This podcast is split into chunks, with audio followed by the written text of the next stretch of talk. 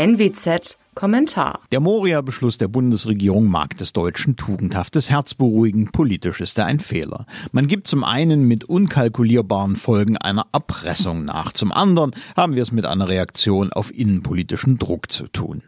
Einmal mehr hat in Deutschland Gefühligkeit die Lufthoheit. Geht es um den Umgang mit dem griechischen Einwandererlager Moria, tun sich politisch Verantwortliche schwer, zu Realpolitik zu finden. Stattdessen ist Tugendpolitik Trumpf. Teil der deutschen Eliten möchten die Einwanderungspolitik des Jahres 2015 fortsetzen. Da hofft so mancher von Linkspartei bis tief in die CDU hinein auf Revision des Kanzlerwortes, dass sich das Jahr 2015 nicht wiederholen soll. Doch was sollte sich da eigentlich nicht wiederholen? Vor allem Kontrollverlust des Staates. 2015 gab es keine kontrollierte Einwanderung integrationsfähiger Menschen mit Fähigkeiten, die in diesem Land gebraucht werden. Es gab unkontrollierte Einwanderung für alle und jeden. 2015 kamen unkontrolliert Hilfsarbeiter und eben keine Fachkräfte, obwohl den Deutschen Gegenteiliges vorgelogen wurde. Das spielte sich in der Atmosphäre höchst moralisch aufgeladener, fast esoterischer, keine Grenzenverwirrung ab. Kreatur dieser Lage war schließlich die AfD. Was aus Massenevakuierung der Moria-Bewohner nach Europa folgen würde, ähnelte höchstwahrscheinlich den Verhältnissen von 2015. Wir erinnern uns. Am Budapester Bahnhof saßen damals 5000 Leute fest. Merkel ließ sie nach Deutschland bringen. Der darauffolgende Zugfaktor war gewaltig. Selbst Leute im Irak oder in Syrien, die vorher nie daran gedacht hatten, ihre Heimat zu verlassen, begannen, ihre Koffer zu packen.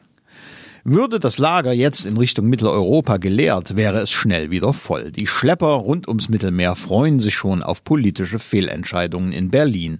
Da haben die Verantwortlichen in Österreich oder den Niederlanden völlig recht. In Wien und Den Haag ist man eben Realpolitiker, nicht Moralapostel. Das gilt, Glück für Deutschland, zurzeit auch für die Griechen, die noch Massenumsiedlungen aus den Lagern verhindern.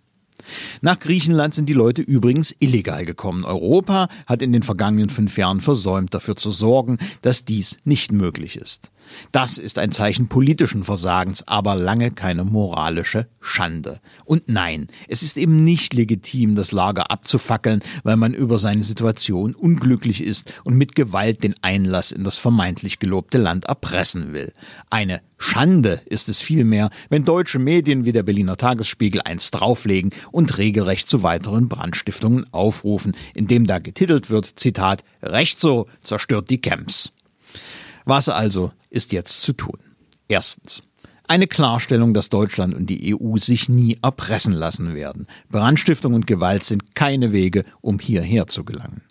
Zweitens. Unmittelbare Nothilfe vor Ort. Sowohl für Einwanderer als auch für die griechische Bevölkerung, die unter unzumutbaren Bedingungen lebt und deren Leid in der Diskussion kaum eine Rolle spielt. Drittens. Unterstützung der Sicherheitsbehörden Griechenlands, auch um kriminelle Brandstifter zu identifizieren und sie für immer aus der EU e auszuweisen. Viertens. Druck auf die Türkei, Migration nicht als Waffe einzusetzen. Fünftens. Einwanderung vor Ort organisieren, mit klaren Kriterien, wer kommen darf und wer nicht. Diese Entscheidungen müssen dann konsequent durchgesetzt werden. Und sechstens, Druck auf die reichen arabisch-islamischen Golfstaaten, etwas für ihre Brüder und Schwestern aus arabischen und islamischen Staaten zu tun.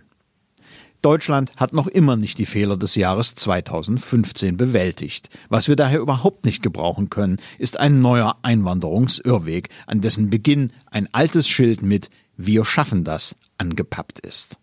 Mein Name ist Alexander Will. Bitte bleiben Sie uns gewogen. Sie hörten einen Kommentar der Nordwestzeitung.